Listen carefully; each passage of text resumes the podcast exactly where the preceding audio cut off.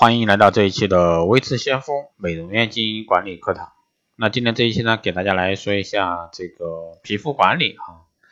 其实呢，这个皮肤管理也好，光电中心啊，这个也是近两年这个美业啊，这个比较提倡的。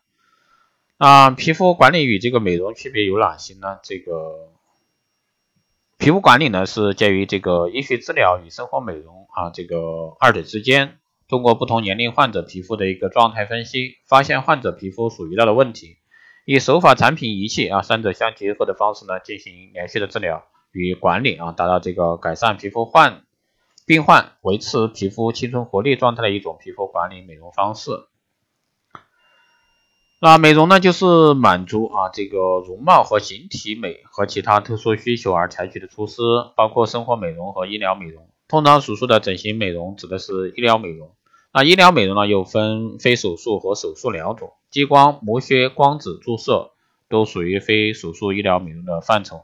而隆鼻术、吸脂术、除皱术、重睑术这些都属于美容手术。一般手术的整形美容主要是指美容手术。那真正意义上的美容手术呢，是正常的人体啊为满足美的需求而进行的手术。它有两个显著的特征：一是正常情况，非疾病状态。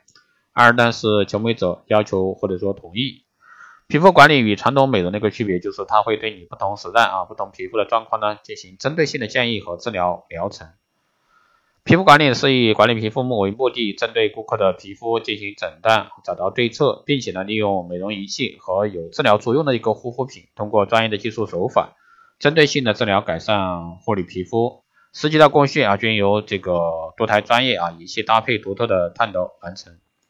让皮肤呢得到最大化的治疗和改善，同时呢也能有效的啊预防各种皮肤潜在的问题。